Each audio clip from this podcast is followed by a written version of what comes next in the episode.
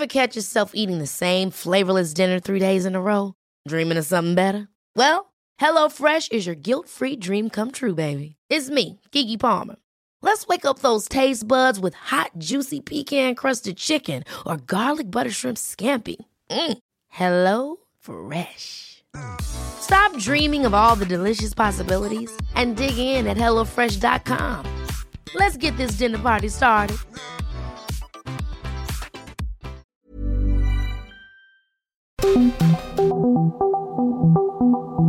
Dialogando con mis psicoanalistas.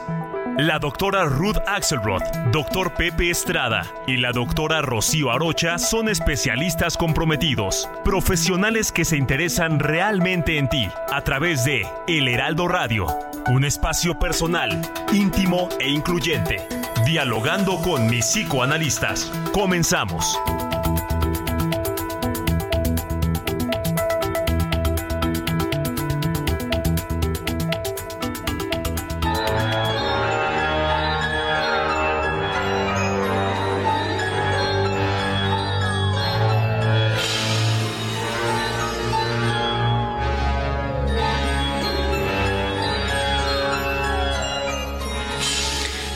¿Qué tal? ¿Qué tal? Buenos días. Estamos, como todos los sábados, en su programa favorito, el programa favorito de la radio sin duda, dialogando con mis psicoanalistas. Estamos muy, muy contentos de llegar hasta sus oídos y pues pensar juntos, pensar juntos en temas todos alrededor de el psicoanálisis. Soy Rocío Arocha. Estoy también con mi colega y amiga Hola, buenos días, Rocío. Yo soy Ruth Axelrod. También feliz de poder compartir este sábado con ustedes y poder hablar sobre un tema tan especial y tan común en todos lados, que es el erotismo. ¿Y anda Pepe por ahí? Por supuesto que sí, mi querida Ruth, mi querida Rocío, un placer saludarlas en esta bella mañana de sábado y bueno, saludar también a nuestros queridos radioescuchas, desde donde quiera que nos escuchen, gracias por abrirnos las puertas de sus mentes, de sus hogares, de sus corazones. Les mandamos un fuerte abrazo y espero que nos puedan acompañar en este proceso reflexivo e indagatorio sobre un tema tan complejo y tan interesante. Va a estar picante el día de hoy, mi querida Rocío. Así es, así es, es un tema, pues el erotismo, ¿no? Un tema eh, siempre inquietante, misterioso, eh, atractivo, así que vamos a estar muy, muy, con un programa seguramente muy, muy ameno. Eh, les recuerdo nuestras frecuencias en Guadalajara, el 100.3 de FM, en Monterrey, 99.7 de FM, en el Istmo, 106.5 de FM, en La Laguna, 104.3 de FM, Oaxaca, 97.7 de FM, Tampico 92.5 de FM. Estas son algunas de nuestras frecuencias. Bienvenidos a nuestro programa. Comenzamos.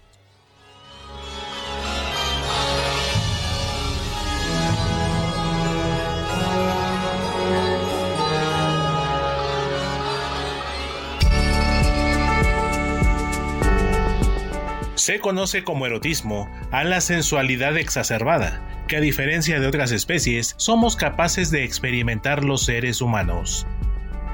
Esta palabra de origen grecolatino deriva de la unión del término griego eros, que significa amor o deseo sexual, con el sufijo latino ismo, que significa acción o actividad es impulsado por el deseo y desarrollado a partir de la fantasía y la creatividad, lo que logra que la sexualidad sea separada de su parte exclusivamente biológica e instintiva y cobre nuevas formas de manifestarse, tantas como personas en este planeta.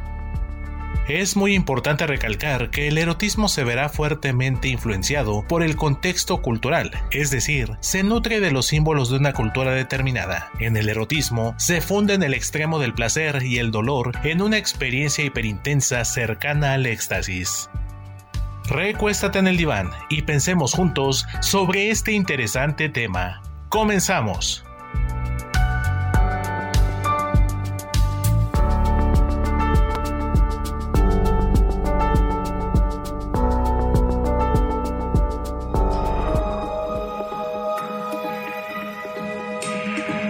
A la doctora Ruth Axelrod en Facebook e Instagram como Ruth Axelrod.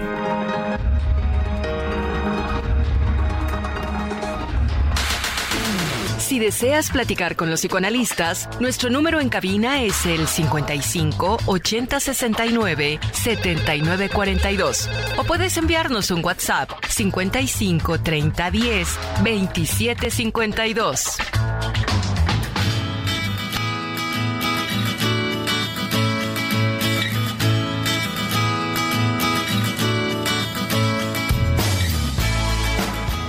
El erotismo. Eh, imposible, imposible no comenzar este programa pues hablando de este personaje llamado Eros. Eros, hijo de Afrodita en la mitología griega. Recordemos que Afrodita para los griegos, Venus para los romanos, pues era la diosa de la belleza, la mujer más hermosa eh, que podamos imaginar. Ahora imagínense a su hijo Eros, ¿no? Pues guapísimo, precioso, eh, divino, ¿no? Eh, eh, siempre que vemos pinturas en el Renacimiento de Eros, pues es un joven pues muy guapo. Yo no sé si quién sería más guapo, si Narciso o Eros, pero, pero pues los dos así son como los, los personajes más atractivos dentro de la eh, mitología griega. Y bueno, pues hay una, hay un mito, por supuesto, como ocurre con cada una de estas, de estas figuras, ¿verdad? Eh, hay un mito de Eros y Psique. Entonces, eh, bueno, yo quiero contarles un poquitito del mito, darles la palabra, por supuesto, a Ruth y a Pepe y, seguir contando y entrelazando nuestras, nuestras ideas, ¿no? Eh, lo primero es decir que que vivían tres hermosas princesas, que eran eh, las tres, tres mujeres muy, muy bellas, que la más chiquita pues era Psique. Entonces las dos hermanas grandes pues se casan y sí que, que era la más bella de todas, pues no se casaba, no se casaba y ningún pretendiente se le acercaba. Fíjense qué curioso, ¿no? Desde ahí podemos empezar a hacer interpretaciones porque pues la belleza tan cautivadora, tan eh, atractiva, eh, pues atrae, pero también puede asustar, como pasa con, con, el erotismo, ¿no? Pero bueno, el caso es que eh, todo el mundo eh, sabía que sí que era la más bella, la más bella, y entonces pues Afrodita como que, como que no está muy contenta, ¿no? Esto nos puede recordar a lo mejor algunos cuentos como Blancanieves, que a ver si no soy la más bonita, pues vamos a deshacernos de, de esta, ¿no? Pero bueno, eh, ¿qué le dijo Afrodita a su hijo Eros? Pues que le, lo, le fuera y le clavara una flecha. Eh, para que eh, sí que se enamorara de alguien. Ya saben que el Cupido, el Cupido, el típico angelito gordito que los romanos, eh, ¿verdad? Lo transformaron a Eros de ser tan guapo, pues en un angelito ahí eh, rechonchillo, ¿verdad? Que trae sus flechas y que cuando te, cuando esa flecha te atraviesa, pues ya, ya, ya ni modo, o sea, ya no puedes hacer nada. Eso es lo que hacía Eros, ¿eh? te soltaba la flecha y entonces hace cuenta que tú estás viendo ahí un personaje y te llega la flecha de Eros, ya te enamoraste perdida, ya una pasión indescriptible, ya eh, pierde uno la cabeza. Eso es importante porque eso es lo que hacía Eros. Pero bueno, vamos a, a, seguir platicando de este mito y vamos a escuchar también, por supuesto, a Ruth y a Pepe. Mi querida Rocío, qué, qué padre que nos, que nos cuentes este mito, esta, esta narración eh, en tu voz y, y, en tus propias palabras de un este, eh, cuento, de una historia, de nuevo, de un mito que tiene siglos y siglos en la humanidad lo podemos rastrar este, en el asno de oro eh, de una forma muy bella de Apuleyo. Y eh, en realidad de, de, lo que se trata pues es esta relación entre entre Eros y Psique es eh, de una de una conquista y de y de un balance no porque la figura de Eros es una figura bien compleja así como nos trae este amor que puede ser de alguna manera maravilloso de sentir también nos trae esta locura que puede ser de alguna manera desastrosa, ¿no? El amor de alguna manera en una intensidad desmesurada puede llevarnos a la propia destrucción. Y entonces hay mucho que reflexionar respecto a esto y no han sido pocos los eh, filósofos, los pensadores y eh, eh, todos los intelectuales que se han dedicado a, a este tema en particular y también es un tema que toca incluso la religión. Bueno, obviamente cuando hablamos de un mito, estamos hablando de un fragmento de la religión de los antiguos eh, griegos, ¿no? En este caso, este mito es grecolatino, es un mito que también se adapta a, las creencias de los antiguos romanos, que la toman de los griegos, pero entonces vemos que está presente por ahí. Ahora, en la, en la religión católica tenemos muchos ejemplos del erotismo, que esencia, desde nuestra perspectiva moderna, es una fusión de los extremos, de la intensidad entre el dolor y el placer. Y por ejemplo tenemos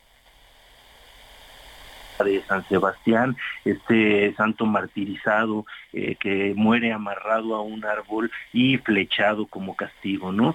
Tenemos también eh, varias figuras de, del éxtasis a través de la iluminación y el contacto con eh, Dios, por ejemplo, en figuras de la, de la Virgen, en distintos motivos. Vamos, hay un sinfín de referencias, de alegorías a este erotismo que es el placer de la carne que rebasa los límites de lo que nosotros podemos tolerar y que de alguna manera nos lleva a extremos insospechables. ¿no?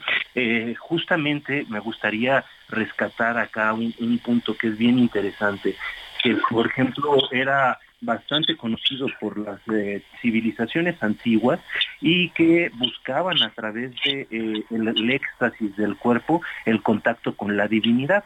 Por ejemplo, fíjense que aquí en México tenemos una danza ritual que es muy extendida, muy conocida y seguramente es, eh, es muy familiar para, para todos los que vivimos, sobre todo en el centro sur del país.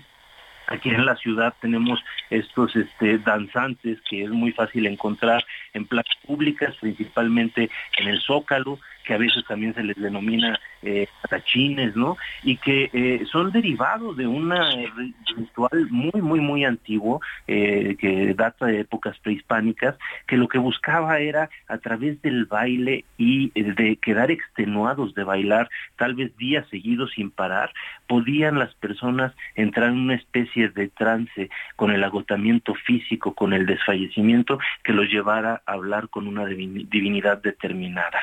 Pero ejemplos como este lo tenemos en todo el mundo. Por ejemplo, está el caso de los derviches en Medio Oriente y esto es en cierta forma una manifestación del erotismo. El cuerpo haciendo uso de todas sus energías para entrar en un estado de éxtasis más allá de lo descriptible y de lo asimilable. Mi querida Ruth, ¿qué piensas?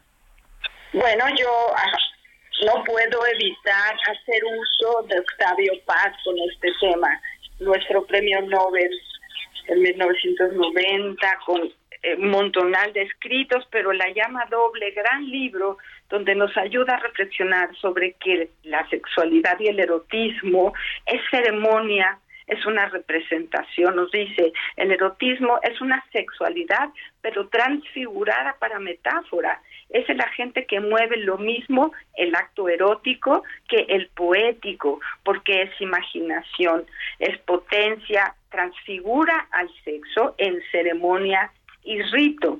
Entonces creo que esto del erotismo nos lleva a, muchos temas eh, paralelos, ¿no? El sexo, la sexualidad, el cuerpo, el movimiento, el placer, el goce, ¿no? En donde nos lleva a reflexionar sobre la vida, el origen de la vida, pero también la terminación de la vida, porque cuando el erotismo se agota, cuando la, imaginación no alcanza, nos acercamos a los lugares de placer, pero también a los lugares de la muerte. Por eso es tan complicado esto del erotismo. O sea, podríamos hablar de muchos ejemplos, de muchos usos del cuerpo, pero estamos hablando de los usos de la imaginación, de los usos de la metáfora, de cómo acercarse al otro. Estamos hablando de otredad, de cómo el otro es importante para uno. Y tenemos muchos mensajes, es increíble hoy, agradezco a todas las personas que nos empiezan a escribir incluso antes de que comience el programa. La señora Lolita, apreciados doctores, buenos días, qué gusto escucharlos nuevamente en esta primavera y sábado precioso este mi programa preferido y con este gran tema como es el erotismo, un tema inquietante y hasta hace poco casi un tabú pues hasta hace poco el erotismo, la sexualidad, la sensualidad resultaban aspectos casi invisibles para muchos, dependiendo del contexto social y de los núcleos familiares a los que pertenecíamos. Yo en lo particular pertenezco a una familia retrógrada, muy religiosa, con una rigurosidad mal orientada, cuya formación eh, repercutió en mí fuertemente, generando complejos de culpa. Bueno, desde que pasen un largo y dulce puente, eh, les deseo lo mejor, señora Lolita. Eh, gracias por esta confesión tan importante. Y también tenemos a Mauricio desde antes de comenzar el programa y nos dice, el erotismo es una parte inherente de la persona, la cual emite en cualquier acción. Solo ocurre que según donde se encuentre puede ser normal o pasar al otro límite, todo depende del conocimiento que cada uno tenga y no caer en el exceso. Por ejemplo, en el cine hay películas eróticas como eh, la saga de Manuel o Nueve Semanas y Media o 50 Sombras de Grey, eh, la creatividad, no se ven explícitamente ejercicios sexuales, en las que sí se ve esas ya llamaríamos pornográficas. no se nos olvide pensar en los poemas. Bueno, hasta aquí, este, después vemos, muchos más. Así es, así es. Qué bueno, qué gusto que nos escriban.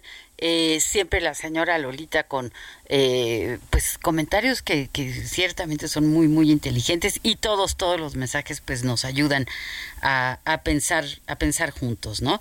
Bueno, sigo con, la historia. Entonces, eh, pues estábamos en que Afrodita pues está celosa, ¿no? De que toda la gente diga que, que sí, que es la más, la más hermosa. Y entonces manda a su hijo, manda a su hijo a que le, le clave una, una flecha, ¿no? Pero ¿qué pasa? Pues Eros, muy obediente, va y cuando llega al lugar en donde está eh, pues ¿qué creen que se le cae una, una flecha? Bueno, hay distintas versiones, en todos los mitos hay distintas versiones, pero eh, se le cae una flecha, la pisa y cuando la pisa justamente entra un rayo de luna y ilumina la cara de Psique. Y pues ya, ya se queda prendado eh, pues para, para siempre con ella, ¿no? Pero bueno, se va, ¿no? Eh, deja ahí la flecha, eh, guarda la flecha, perdón, y se va, y se va, ¿no? mientras tanto, el rey, el padre de, de Sique, pues va a consultar al oráculo. Siempre los, los griegos, ¿verdad? En todos los mitos, pues hay el oráculo que es el que, el que, el que les dice cuál va a ser el destino, el que les resuelve algún problema, situación. Total, el papá va y dice, pues, ¿qué va a pasar con mi hija? Y el oráculo le dice, pues, se va a casar con un, con un monstruo, ese es su, su destino, ¿no? Entonces, y la va a llevar a, una cueva, ¿no? Total, eh, llega el día de la boda y sí que se sienta en una piedra a esperar, en una roca, a esperar a que, a que llegue el monstruo que se la va a llevar a la cueva. Pero se queda dormida. Total, no les hago el cuento largo, se despierta, se despierta en la cueva y eh, está volteando hacia un lado y su marido le dice, yo te voy a hacer feliz, vas a estar muy bien conmigo, la única condición es que no me veas el rostro. Y entonces ella pues obedece, ¿no? Y pasa un tiempo muy contenta, pero ¿qué creen? Pues que llegan las hermanas a visitarla. Y las hermanas pues no están tan felices de, de, ver que siempre sí se casó y que vive muy contenta, en fin, y le dicen pues tienes que, tienes que verle el rostro, lo tienes que hacer, haz, haz trampa, no, no, no, no cumplas con esto, ¿no? Y entonces pues sí que decide ver el rostro de, de su marido, ¿no? Y pues que descubre, obviamente, ¿verdad? Que su marido pues era era Eros. Mientras tanto Afrodita pues está muy muy muy enojada, ¿no? Y eh, Eros además deja, deja así que cuando, cuando lo desobedece, ¿no? Esto, bueno, sin duda nos lleva, eh, no puedo dejar de pensar en el cuento de Barba Azul, que seguramente muchos tendrán en su, en su mente, ¿no? Que, que pues le da órdenes estrictas de te voy a hacer muy feliz, pero esto es lo único que no puedes hacer. En el caso de Barba Azul era abrir un, un cuarto en donde estaban los, los cadáveres, ¿no?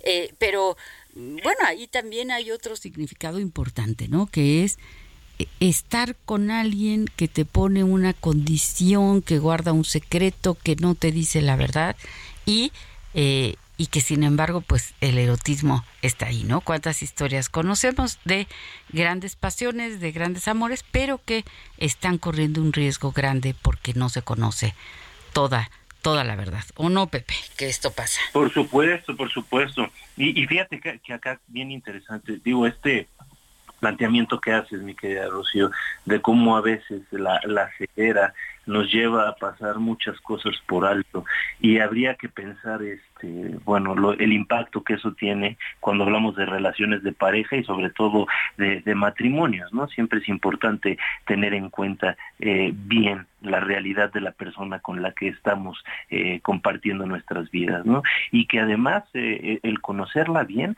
nos puede llevar paradójicamente, aunque tengamos miedo a algunas cosas, rechazo a ciertas otras, nos puede llevar a amar más a la persona, amarla mucho más genuinamente, ¿no? Creo que este mito del matrimonio entre Eros y Psique es una maravillosa reflexión, sobre todo respecto a lo que implica una relación eh, no solo con eh, las parejas, sino también con nosotros mismos, la relación de la mente con la pasión, con los instintos, con los impulsos, con todo aquello que Freud llama lo pulsional, ¿no? Entonces, este matrimonio que existe entre eh, dos dimensiones de nuestra propia existencia y que deben de estar emparejadas ni uno por arriba, ni el otro por abajo, ni a la inversa, ¿no? Sino que haya una danza armónica entre estos dos elementos que nos permiten de alguna manera eh, aprovechar toda nuestra capacidad, ¿no? O sea, una persona que eh, privilegia el eh, intelecto sobre la pasión, bueno, pues va a tener graves problemas y, a la inversa. Pero tenemos un corte, un corte. vamos y regresamos este, platicando de este tema. Regresamos. El erotismo es una parte fundamental de la conformación de nuestra identidad y autoestima. El poder reconocer nuestros cuerpos y sensaciones, validarlas y hacer valer lo que nos gusta o no frente a otro, nos da autoconocimiento y poder sobre nosotros mismos y nuestras relaciones con otros.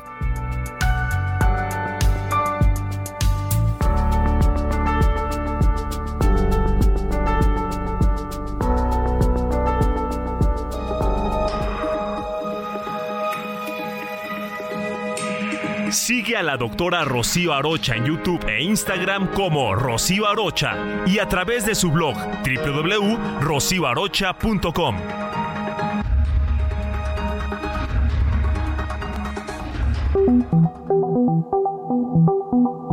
Los doctores Ruth Axelrod, Pepe Estrada y Rocío Arocha continúan en un momento en Dialogando con mis psicoanalistas.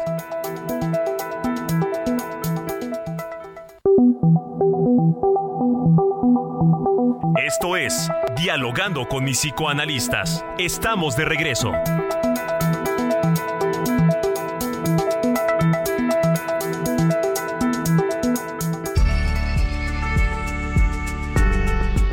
Erotismo ha sido numerosamente abordado en el arte y la literatura. Por ejemplo, en Las Mil y Una Noches, varios de sus relatos describen escenas eróticas. La misma relación entre el sultán y Sereshed, protagonistas de la historia, contiene elementos eróticos. Otro ejemplo, en el arte, lo encontramos en el cuadro El Columpio de Jean Honor Fragonard.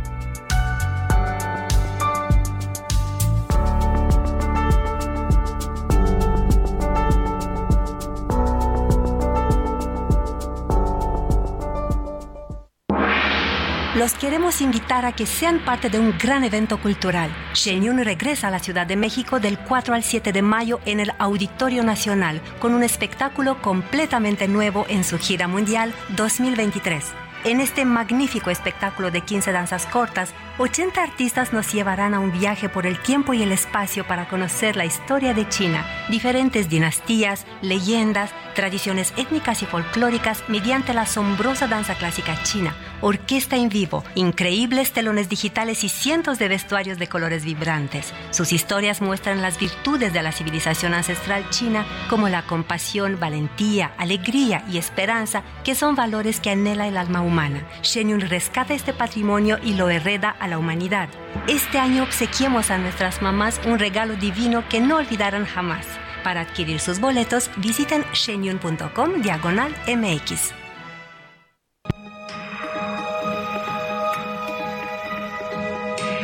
Sigue al doctor Pepe Estrada en Twitter, arroba PSIC Pepe Estrada y en Facebook como José Alfredo Estrada Cicinelli.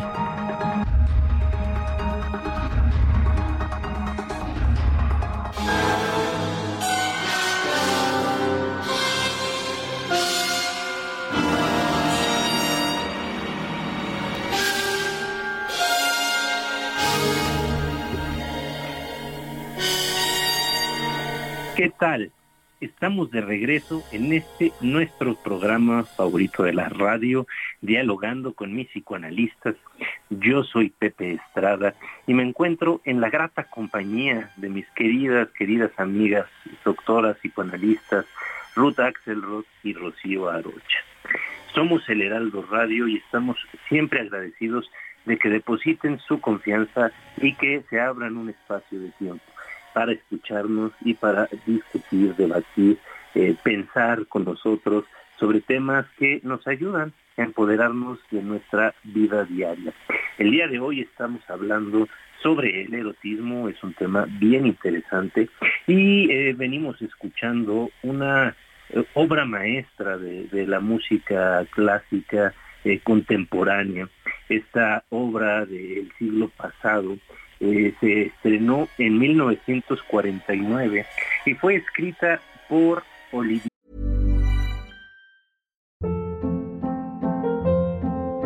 Hold up. What was that? Boring. No flavor. That was as bad as those leftovers you ate all week. Kiki Palmer here, and it's time to say hello to something fresh and guilt-free. Hello Fresh. Jazz up dinner with pecan-crusted chicken or garlic butter shrimp scampi. Now that's music to my mouth. Hello Fresh. Let's get this dinner party started. Discover all the delicious possibilities at HelloFresh.com.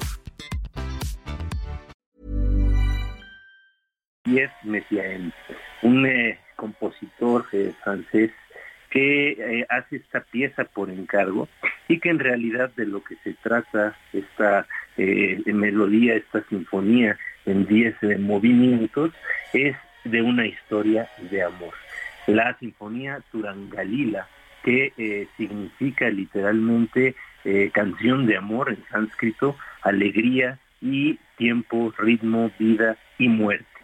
Entonces, es una canción, es una eh, sinfonía que nos va a ayudar a reflexionar a la perfección sobre este tema del erotismo, que como bien lo dice su nombre, habla del amor, de la vida y de la muerte. El erotismo es la conjunción de estos dos extremos en un solo acto. Ahora, uno de los autores que más ha profundizado en el tema del erotismo es el francés también eh, este paisano de, Olivier, Olivier Messayen, eh, Georges Bataille, que de hecho tiene un libro que se llama así, El erotismo.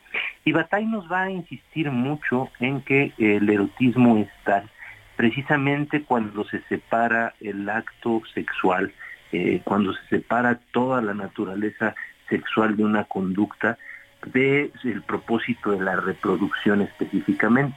Es decir, cuando nosotros dejamos de tener, por ejemplo, relaciones sexuales única y exclusivamente con el fin de la reproducción, entonces empezamos a dar rienda suelta a nuestras fantasías, a nuestro deseo. Aquí hay que recalcar que en psicoanálisis el deseo es un concepto bien complicado porque está sujeto, está eh, construido a partir del inconsciente. Entonces es un impulso que nos lleva, que nos domina sin nosotros tener clara conciencia de ello. Entonces eh, eh, el erotismo va a ser esta fuerza que de alguna manera se va a apuntalar en una conducta sexual natural, pero que se puede separar de ella simple y sencillamente con el propósito de dar una manifestación a nuestra propia subjetividad y de obtener un mayor placer que nos lleve a eh, fundirnos con nuestro otro amado. Ahora, eh, nos llegaron unos mensajes en el primer bloque solicitando nuestros poemas y quiero que sepan que el día de hoy estamos de, fiesta porque de entrada esta canción Turangalila es ya un poema sinfónico, ¿no? está construido con eh, la estructura de un poema, pero aparte de todo vamos a tener también, claro que sí, las letras en la radio. Mi querida Rocío, ¿qué, piensas de todo esto que hemos venido apuntando? Eh, Pepe, fíjate que me, transportaste a esta película, El Imperio de los Sentidos, esta película de Nagisa Oshima, que según entiendo es la película que más largo tiempo ha estado expuesta en un cine en, en París, me parece que 25 años seguidos, ¿no? Y es una película eh, tremenda, difícil de ver, pero en, el que justamente en donde se unen esto de el deseo con el amor, digamos, y con la muerte, porque pues eh, la tendrán que ver, ¿verdad? Pero pues sí, es, es un, par de, una pareja, ¿no? que pues traspasan todos los límites de, de la cordura motivados por el deseo y bueno pues sí eh, culminan con, con, la muerte, ¿no? Algo, algo muy, muy, muy, muy fuerte, pero muy interesante que nos ayuda a pensar en esto de del erotismo, ¿no? Eh, para, para acabar con mi, con mi historia de este mito, bueno, no es, no es mía, por supuesto, este mito de, de Psique, pues sí decirles que entonces eh, Psique se queda muy triste porque Eros la deja, se va caminando por el bosque, se encuentra unas ninfas que eran servidoras de Afrodita, y pues ella le dice, bueno, pues vamos con Afrodita a ver qué dice. Y Afrodita pues le dice así que, mira, es que solamente te puedo dejar que te quedes con mi hijo, eh, Eros, ¿verdad? Sí consigues el don de la belleza eterna. O sea, la suegra pues quería que la nuera fuera bella para siempre, ¿no? Total, le pone una serie de pruebas, eh, sí que pasa las pruebas y finalmente, con mucho trabajo, en fin, pero las pasa y finalmente Zeus pues le dice, mira, eh, vas a ser bella para siempre, por lo tanto te permito el matrimonio, el matrimonio con, Eros, ¿no? Muy interesante porque sí que, ¿verdad? Pues eh, sabemos de ahí viene el psiquismo, de ahí viene psicoanálisis, ¿no? La psique, que nombre común para todos nosotros pues sería la mente, la mente, ¿verdad? Pero es este el aparato psíquico que Freud eh, pues eh, nos explicó, desglosó, eh, etcétera, ¿no? Entonces se, se casan, se, el matrimonio entre la psique y Eros, el dios, ¿verdad? El, de, la belleza del, del amor. quiero dar las gracias a quienes están hoy en la producción. Ángel Arellano, Diego Iván González, Enrique Hernández y Mauricio Villavicencio. Muchísimas gracias porque siempre su profesionalismo pues ayuda a que llevemos a cabo este programa que resulta pues siempre tan tan tan interesante. Ruth. Bueno, pues esta conexión tan íntima entre el sexo, la sexualidad, el amor, la reproducción, la hace el erotismo, la hace esta fuerza creativa, que está en todos nosotros, no hay nadie que no la tenga, habrá quien la use, habrá quien esté consciente de ella, habrá quien la sobre eh, estimule, ¿no? Pero todos tenemos esa capacidad y esa fuerza. Entonces, a todos nuestros radioescuchas, muchas gracias por asumir que este es un ejercicio personal de una responsabilidad, que nuestra, nuestra vida tenga conexión entre el sexo, la sexualidad, el amor, la reproducción y la creatividad de cada uno de nosotros. Pero si les digo que Rogelio Ayala nos está preguntando y nos dice buenos días, felicidades por su excelente programa. Una pregunta, ¿el personaje psique del que han estado hablando hoy es la misma persona que se hace referencia al tema de la mente. Muchas gracias por su fiel respuesta. Pero ya la viste, Rocío, me da mucho... sí, podemos, sí, sí.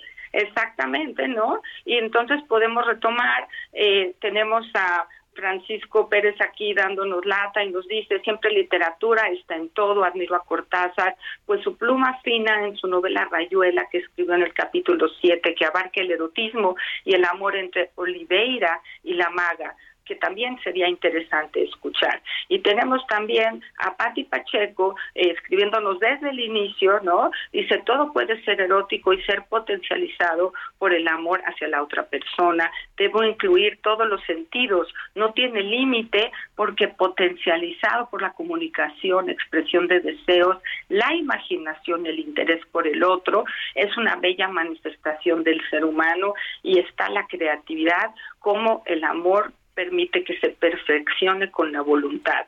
Eh, saludos a Dialogando con mi psicoanalista, soy Pati Pacheco, muy lindo. Y tenemos también mensajes muy interesantes de parte de Phyllis Sánchez desde el inicio, eh, que habla de muchos ejercicios eróticos tal cuales, ¿no?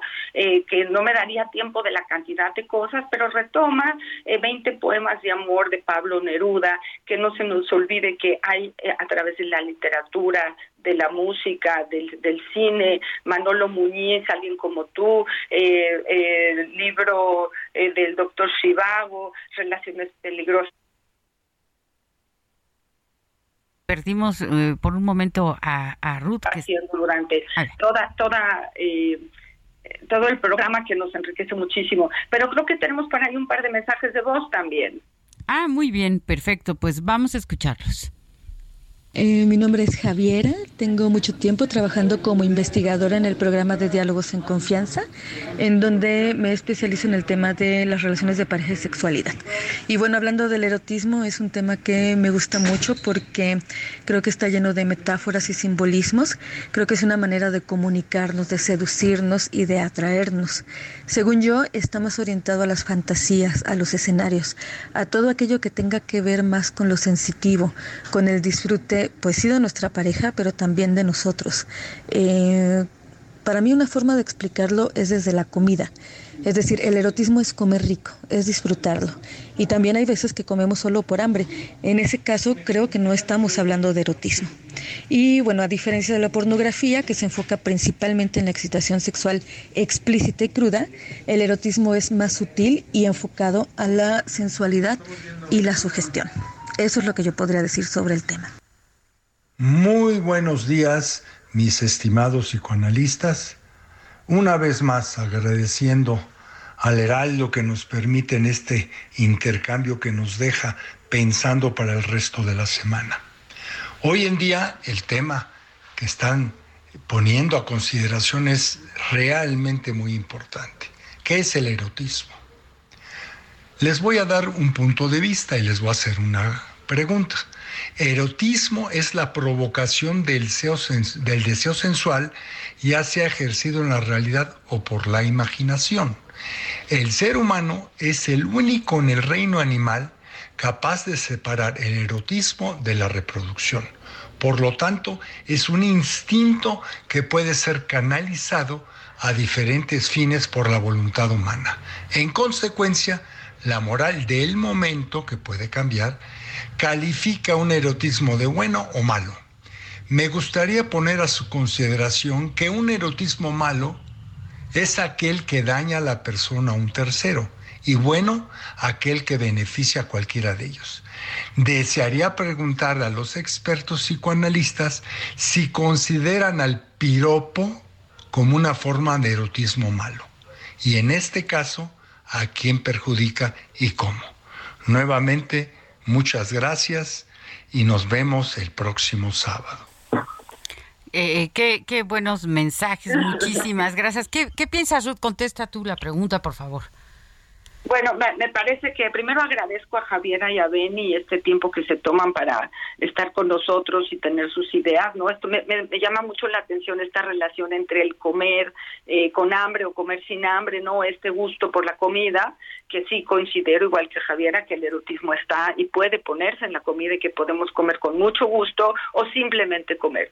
Y por el otro lado, la pregunta de Beni, que si un piropo está relacionado con erotismo malo, no sé muy bien malo, pero estamos en una época en donde somos muy criticados, especialmente los varones incluso, ¿no? Si es que un piropo puede ser acoso o puede hacer sentir a una mujer eh, expuesta, vulnerable o inadecuada. Eh, yo creo que tendría más que hacer una generalización, yo diría que hay que personalizarlo, claro, si te lo dice tu pareja, si te lo dice un amigo o si te lo dice un enemigo o alguien que te quiere agredir. Yo creo que el erotismo está fácilmente vinculado con la agresión y hay agresión que permite reproducción y permite vínculo y permite eh, algunos excesos, pero también puede estar ligado con la violencia.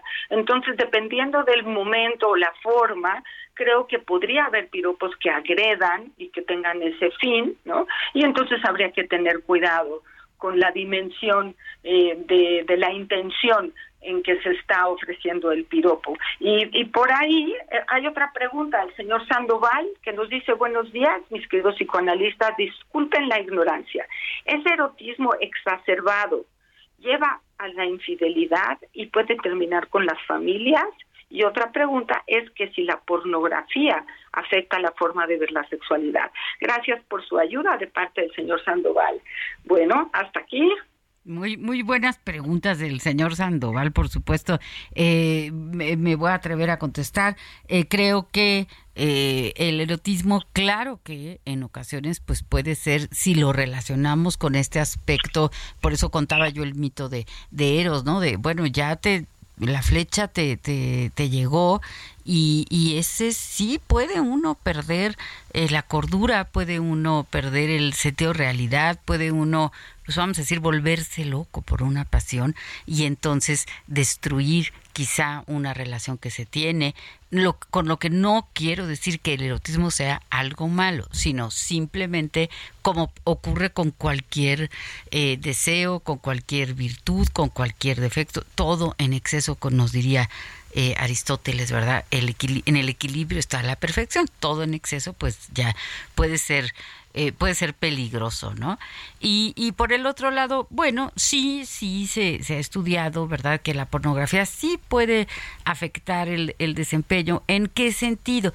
Pues en que se crean expectativas, ¿no? De eh, representaciones visuales o se ven ahí eh, situaciones que en la vida real en, no no pues normalmente no no no ocurren no no se reproducen no, no nadie tiene ese cuerpo no nadie tiene este esas eh, expresiones este tan eh, importantes no entonces bueno como ocurre con todo lo visual es decir pasa lo mismo cuando vemos en Instagram las el cuerpo de una belleza y entonces a la hora que uno se ve frente al espejo pues se siente una que está muy fea porque las señoritas ahí están preciosas o con la comida o las fotos eh, en fin eh, habría que leer a Sartori, ¿no? Con el, el Homo Videns, en donde dice, bueno, lo que vemos eh, puede confundirnos con lo que ocurre eh, en la vida eh, cotidiana, en la vida normal, ¿no? Eh, bueno, tenemos un mensaje, un mensaje de María Mendicuti, a la que le agradezco muchísimo. Dice, gracias por su programa que siempre sorprende por su excelencia, sabiduría, sabiduría y fino gusto. Ojalá fueran dos horas, ¿no? Pues, pues muchas gracias. Nos encantaría tener, tener más tiempo porque siempre tenemos muchas cosas que decir. Pepe. Sí, por supuesto, este justamente yo voy a necesitar este otra hora para poder este decir lo que quiero decir con respecto a los comentarios de nuestros radioescuchas que me llenan de emoción y me gustaría empezar eh, por aclarar eh, por lo menos desde mi postura no hay nada bueno o malo per se. Eh, creo que con relación al, erotismo, lo que habría que pensar es qué tanto el erotismo nos ayuda a obtener una gratificación, eh, una eh, existencia plena que tanto nos ayuda también a construir relaciones más sólidas, relaciones más estrechas y que tanto nos aparta de nosotros mismos y de los demás.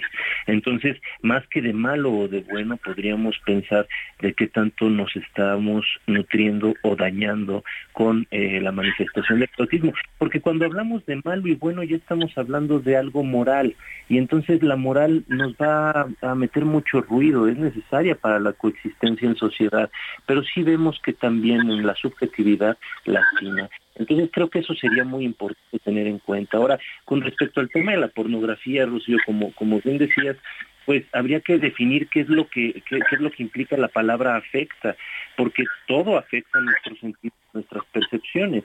Acá, claro que hay estudios que han demostrado, fíjate, curiosamente es una industria específicamente eh, eh, dirigida eh, hacia los hombres y por los hombres, y es a los hombres a quien más afecta en su desempeño sexual. Es decir, se, han hecho estudios en que la pornografía, las personas que son expuestas a ella, principalmente los hombres, acaban menguando en su rendimiento con respecto a su pareja. Esto referido por las parejas encuestadas. Y sin embargo, fíjate que a las mujeres les puede inclusive ayudar a desarrollar un poquito más su confianza y su expresividad en las relaciones sexuales. Ahora, hay que entender también que, de nuevo, como todo, la pornografía puede ser eh, favorable o desfavorable dependiendo de qué hagamos con ello. Y digo esto sin tocar todo lo que hay ahí alrededor de una industria tan polémica, ¿no? Pero hay gente que puede aprender a explorar su cuerpo, que puede aprender a explorar ciertas cosas de la sexualidad a través de la pornografía y hay otras que se eh, clavan en la pornografía y que tratan de replicar lo que ven en videos y entonces, bueno, pues lo que viene es la frustración, ¿no? Porque obviamente estamos hablando de, lo que comentabas ahorita, Rocío, modelos, eh, una realidad ficticia y cuando ya nos enfrentamos a nuestra realidad subjetiva, bueno, pues ahí se genera un problema bastante importante. Un punto que no me gustaría dejar de tocar, que, que me parece muy importante, es que también en el erotismo se da y se entremezcla precisamente con el tema de la muerte, esta danza entre vida y muerte, se mezcla la transgresión se pasan límites de alguna manera de lo socialmente establecido, ¿no? Entonces, precisamente la transgresión a veces es uno de los papeles que más juega un, una relevancia dentro del erotismo porque de alguna manera nos llevamos a explorar cosas que moralmente, religiosamente, culturalmente pueden estar prohibidas, pueden ser mal vistas y sin embargo en la relación de pareja o en nuestro erotismo personal y privado tienen una cabida y pueden llevarnos a experimentar situaciones y cosas que pueden ser bastante nutricias. Y como nuestro radio escuchas este, nos lo piden seguido, pues vamos a no olvidar este el poema del día de hoy que le tocó el turno a Julio Cortázar, qué bueno que uno de nuestros radioescuchas mencionó Rayuela, yo aquí les traigo el poema Los amantes y dice, ¿quién los ve andar por la ciudad si todos están ciegos? Ellos se toman de la mano, algo habla entre sus dedos, lenguas dulces, lamen la húmeda palma, corren por las falanges y arriba está la noche llena de ojos. Son los amantes, su isla flota a la deriva, hacia muertes de hacia puertos que se abren entre sábanas. Todo se, desordena a través de ellos, todo encuentra su cifra escamoteada, pero ellos ni siquiera saben que mientras ruedan en su amarga arena hay una pausa en la obra de la nada. El tigre es un jardín que juega amanece en los carros de basura, empiezan a salir los ciegos, el ministerio abre sus puertas, los amantes rendidos se miran y se tocan una vez más antes de oler el día. Ya están vestidos, ya se van por la calle y es solo entonces cuando están verdaderamente muertos, cuando están vestidos que la ciudad los recupera hipócrita y les impone los deberes cotidianos un poemazo, mis queridas doctoras, con esto cierro mi participación. Bravo, bravo, gracias Pepe. La semana que entra vamos a estar con el tema de la disciplina. Tenemos que irnos, eh, eh, ya en un minuto nos tenemos que despedir. Gracias Pepe, qué bonito poema. Eh, gracias Ruth. un tema pues que como siempre nos ocurre, ¿no? Nos quedan muchas cosas por decir, pero también se abren eh, caminos de pensamiento a través de lo que hemos estado escuchando. Me despido, soy Rocío Arocha. Nos escuchamos el próximo sábado. Felices sábados, felices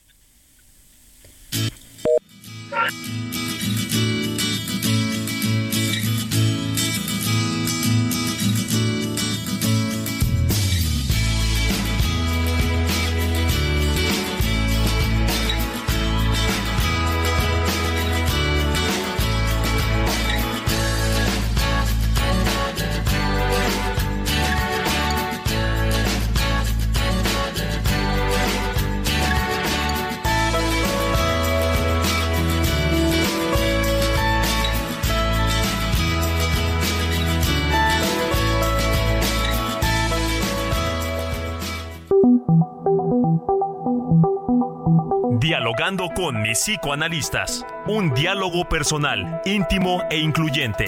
Te esperamos en el diván la próxima semana.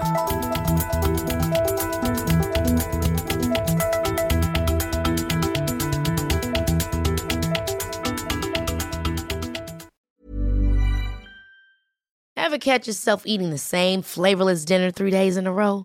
Dreaming of something better? Well, HelloFresh is your guilt-free dream come true, baby. It's me, Kiki Palmer.